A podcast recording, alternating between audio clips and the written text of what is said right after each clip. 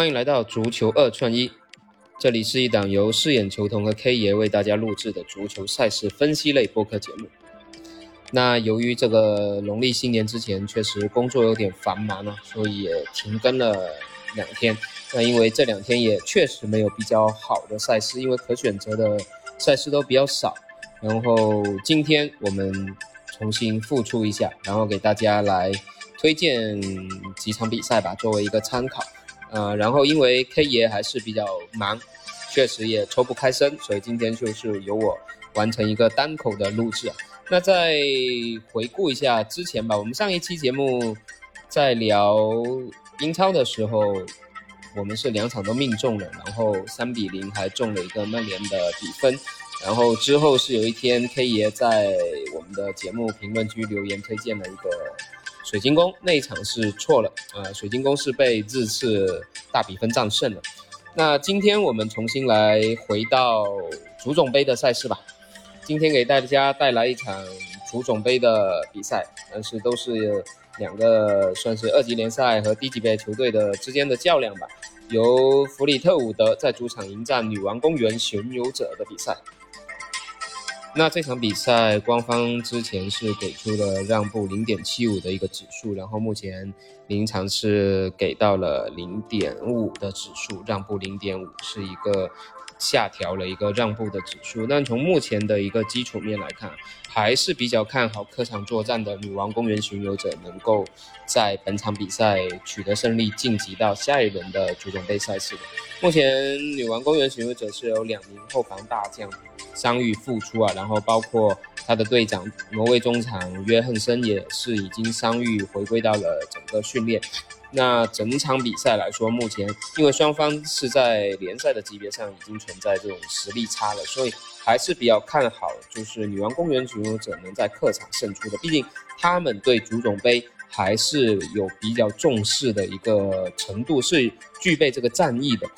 然后我们再来看主队这个弗里特伍德，他在历史上是从未杀进过足总杯的第四轮的，所以他们还是相对很缺乏足总杯的经验。而女王公园巡游者，他还是在这方面有比较一个经验比较丰富吧。他们在近四年有三次杀进过足总杯的第四轮，然后在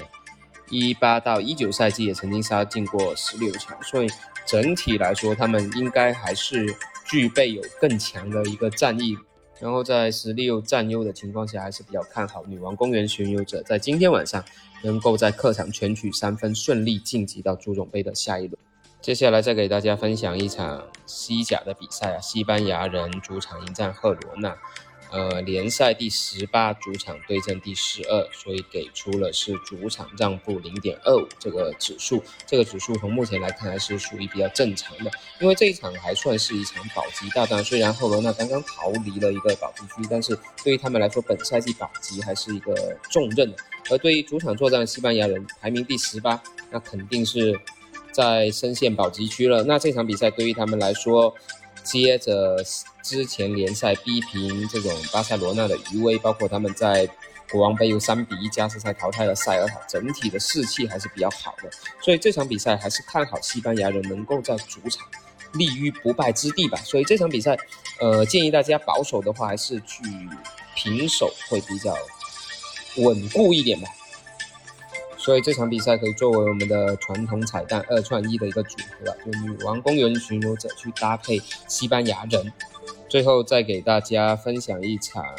大小球方面的参考吧，来自墨西哥秋季联赛，明天早上七点钟，墨西哥美洲对阵克雷塔罗的比赛。那墨西哥美洲我们是知道他的主力门将奥乔亚是去了意甲。然后他这场比赛是重新是引进了一个新的门将，但从实力上来说，肯定是跟墨西哥国门奥乔亚有不小的差距的。那这场比赛的大小球指数是开出了二点七五，这场比赛会看好他至少能打出三个进球，也很可能就只有三个进球，所以这场就作为一个参考分享给大家，然后也希望大家能够在今天晚上有一个不错的收获吧。那因为近期真的是在年底，然后工作方面都会比较忙，然后我们也会争取就是尽量就去呃去录制节目来给大家分享好的赛事吧。如果在比赛比较多，就主流联赛吧，因为很多像前两天的类似现在的足总杯什么的，其实有一些在战役方面也把握不是很准，没有特别好的把握的情况下，加上工作一忙，就觉得其实没有必要去分享给大家，免得到时候效果还不是特别的好。然后到了周末，我们也会争取，包括现在意甲什么的都开始陆续开打，所以也会争取去做到节目，去争取。回复到之前的一个更新频率，尽量的多分享一些好的比赛给大家。那这一期的节目我们就先聊到这里，我们下期再见。